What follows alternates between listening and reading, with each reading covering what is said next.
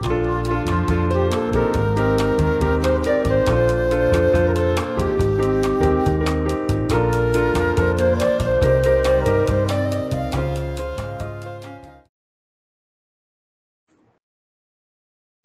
大家好，我们是兽医好想告诉你，感谢你回到我们访谈呃金豚协会的这个 Podcast。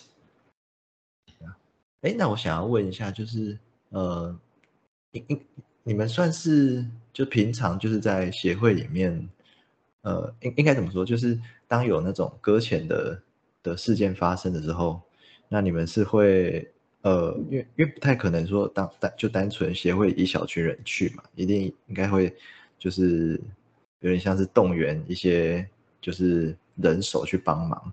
那那这些人，那这些人平常是散布在什么地方？哦，呃，这些人应该就是所谓的志工群，就是协会的搁浅救援志工群。那我们的志工群其实就是有学生，那当然也有兽医师，那还有绝大部分就是一般的上班族。啊，他们散布在就呃，因为协会主要是北部嘛，所以主要就是散布在大台北地区，呃，顶多到竹苗吧，就这样。然后竹苗中到台中，对，顶多到竹苗台中，对。那我们只要有活体搁浅，是以鲸豚为主啦。那嗯海龟也是有开始培训自工了，就是呃，不过鲸豚还是大宗，所以鲸豚搁浅只要发生的时候，我们就会动员自工群，然后来协助救援工作。哦，酷诶。对，那目前协会的救援自工群大概有八百多人，哇，哇，真的。所以每一次大概都会动员多少个？我、这不一定哎、这真的是很看动物的，的状况？对，然后还有看就是那只动物有没有吸引到大家。好有道理。呃，可是这几年来动员起来，呃，通常第一天是最缺人的，因为第一天就是很临时，所以大家也排不开。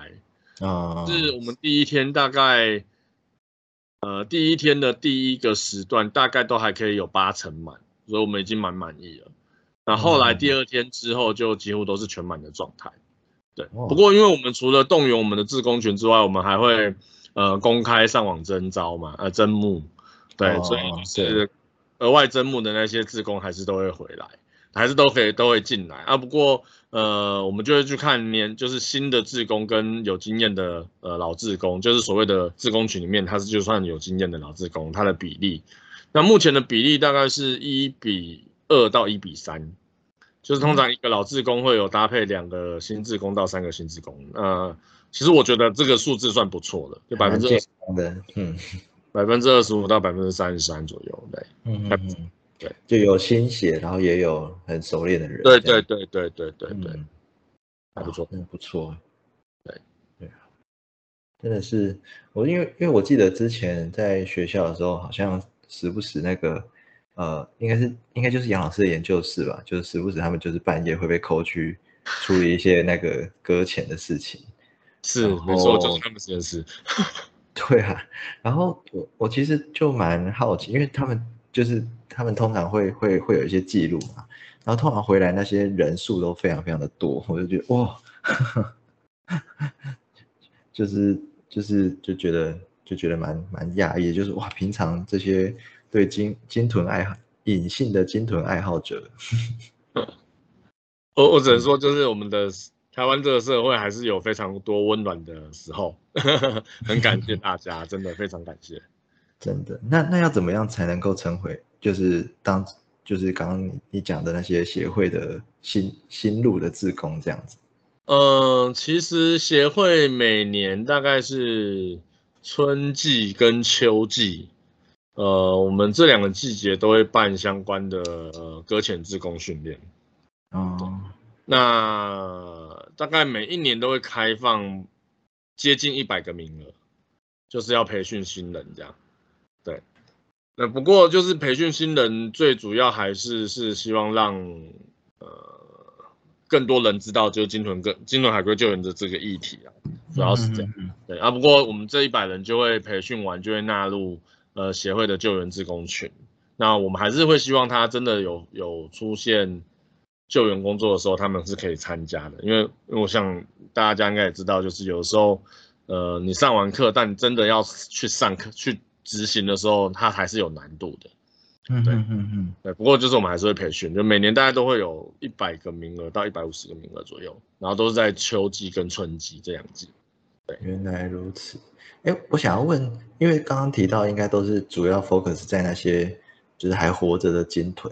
对，那那如果是已经就是可能搁浅然后已经走掉的那种鲸豚，那因为那个那个你就你刚刚讲的有有某些鲸豚可能体重动不动一一两吨这样子。那这这这要怎么办呢？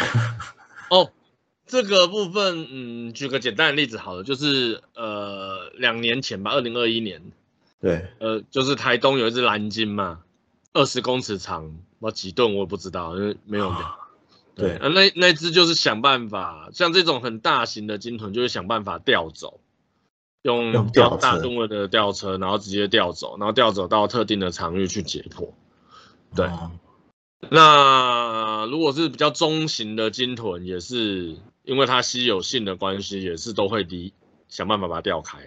对，嗯嗯嗯，对。那除非就是小型的比较常见的，例如说陆脊足海豚、平鼻海豚，那这一类的如果比较好好清理，对，它就会现地就处理了。那处理完我们就会埋掉。嗯，不过呃，因为病理研究的关系，所以够新鲜的个体，我们就还是会带走。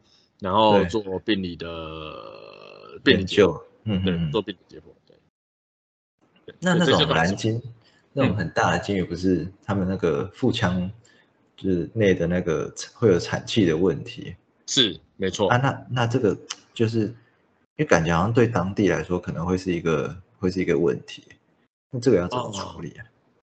其实以因为鲸豚。处理已经是算蛮有经验的了，所以举那只蓝鲸的的例子，它当初要解剖的时候，呃，就是移到比较空旷的场地，然后动员了，我记得没错的话，那是动员了二三十人婆。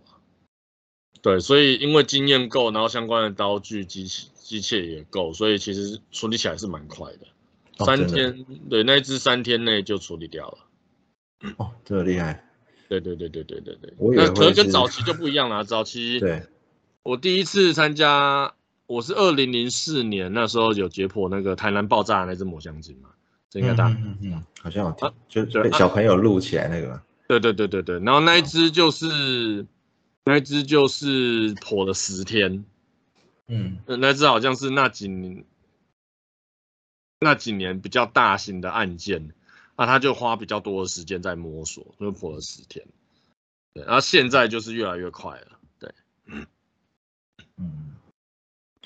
所以，所以相对而言，对，就是，呃，因为因为其实蛮担心一些就是海海洋的病菌什么的，嗯，的传染。那你们你们你们工作人员会有什么特别的措施吗？呃，如果是一般的解剖，基本上手套、口罩。呃，甚至连护目镜都是必备的。哦哦，对，这这是一一定会有。然后有的时候可能也有鞋套之类的。对，那再就是衣服如果有沾到这些呃血水什么的，可能就是呃在解剖完之后也会立即的更换这样。对，那这个是野外处理的部分。可是如果是病理解剖的话，呃，就是一样全套的服呃全套的。呃，刚刚有提到的，就是手套、口罩这类的，还是都会有。那会额外有消毒的消毒水，就是做那个感染隔感染防治的问题一样。嗯嗯嗯，对，所以这些它都还是会有。嗯，酷诶，因为我觉得总觉得那些是很跟就是跟现现就是目前的，诶，应该怎么讲？这个陆地上比较少见的一些病源，就觉得。不知道怎么去防治才好。我我我觉得我觉得印象比较深刻是那时候在学校破破海豚的时候，我记得他们的寄生虫好像蛮蛮严重的，就是直接在台子上就看到那些虫，就这样。你说线虫啊，是不是？对呀，对呀。海兽会线虫吧，超超长的。对对对对，很多啊。所以 就感觉这个感觉是一个不小心，可能就是会会，可能就是粘粘附在身上或干嘛的。哎，我我是不晓得到底有有没有有没有其他的人有被粘附过啊？可是像我们自己是蛮小心的，嗯，就是我们只要火完，就是一定就是洗手啊，消毒，对，嗯消毒全身都会做，我们是一定会这样。那蓝鲸的寄生虫会很大吗？哎，那个时候，哎，那只蓝鲸其实它体内没有，它体内其实有点烂了，所以它其实没有哦看到任何寄生虫。对，虫都走了，对对对对对。啊，不过之前的抹香鲸那只二零零四年的爆炸抹香鲸，哦，那个那个虫有没有比较大、啊？我想一下，跟人一样大之类的。没有没有，我有看到十元硬 十元硬币硬硬币大的囊虫，嗯嗯啊，嗯，在睾丸附近都是这样，很酷。蛮大的欸，哎，但不对啊，但如果是以抹香鲸的那个比例尺来讲，好像蛮小的。算小的，对啊。对啊，我记得科博馆不是有那个什么蓝鲸的心脏，是人可以爬进去主动脉这样子。哦，是，我还没看过哎，希望可以看一下。对啊，那这就那个就觉得哇，如果说有什么线虫住在里面，感觉跟人一样大，好像也蛮合理的。诶那那我刚刚有提到，就是协会的一个部分的工作是就是在教育这方面嘛。那我看好像协会有举办过一些就是关于海洋动物的保育活动，就有没有近期啊，或者一些比较有印象的的活动可以给我们做个介绍？我比较有印象是是好像前阵子有有有开放给中小学生的那个营队，然后好像就是里面的一些活动啊。我哎、我其实我们暑期都会有很多营队，那今年营队主要是台中跟桃园，嗯，呃，不过目前都是已经额满的状态。对啊我我呃看里面但是嘿看里面的内容好像蛮有趣，就是好像会去看，就是去看海龟的的大便里面，然后去看有没有有有哪些什么人人为的的对对对对对，那可是这个是旧商站的营队活动。那我们目前旧商站的营队活动，因为毕竟你还是有收容野生动物、野生的海龟嘛，然后它的它还是会有排便。那海龟吃到垃圾是很常见的事情，所以我们就会让来参访的孩子，然后去检查一下海龟的便便里面有什么。对，呃，他们有吓到了，因为前一阵子检查到太多的鱼线了，嗯，所以他们就有很惊吓，就怎么吃这么多鱼线这样。对对啊哦对啊，但那这个就跟之前呃，就是有一个影片嘛，就是那个海龟的鼻子吸插的那个嘛，对对啊对对对对，所以像像看的是很难过。这种这种不晓得这种人为人为物质在这些海龟的的体内发现是是真是真的很频繁吗？几乎每一只都有，还是就你以你们的的的调查来说，呃，我们的调查其实，呃，应该讲说死亡的海龟，我们并不会每一只去看它的胃内容物，因为太多了。嗯对，所以我们就针对比较新鲜的个体。那新鲜的个体，呃，通常，呃，只要有吃海藻的，因为以绿蜥龟为主嘛，吼，那绿蜥龟就是吃比较会常吃海藻的个体。那吃海藻个体就是很容易有有吃到人造废弃物，真的非常容易。那在科学研究中有显示，在北台湾呃的活体海龟里面，在百分之七十六，呃都有吃到人造废弃物的问题，所以其实蛮高的。对，就是这么高。嗯，就感那应该跟他们吃吃那个东西长得跟垃圾很像有关吧？呃，其实是跟呃，我其实并不觉得是跟乐长得跟乐色有关、欸，而是因为呃，垃圾太多了。绿蜥龟它是底栖型的生物，所以它吃的东西都是沉底的藻类。哦然后我们的塑胶都会裂解，裂解后就会往下沉，对，嗯所以它就很容易跟伴随着就吃进去了，嗯哼主要是这个原因。但是也蛮衰的。真的真的，但但这感觉，除非真的是从源头做改善，不然好像也没办法去教教这些海龟去避开这些物质啊。的确是，所以我们的就像你刚刚提到的那个教育行动，我们其实就是一直在倡导源头减量的这个议题。对，嗯那也针对孩子来做设计，因为孩子才管管得动家长，嗯，好合理啊。我们就是这样在在在进行的。对，嗯，那也希望以后会有逐渐的成效跑出来。嗯，哦，这样时间差不多吗，嗯，差不多了。对啊，就就感觉算是蛮蛮蛮特别的的经验啊，因为平时对我们对这些海洋生物真的是大部分都是从一些呃电视上啊或者报章杂志上面看到的，就没有不知道有这些关于他们一些医疗或者他们现实生存生存状况的一些细节这样子。有啦，以前以前他们半夜去去处理科前的事，我们隔天还是会笑笑他们这样子，又没睡哦这样。啊，现在可能对。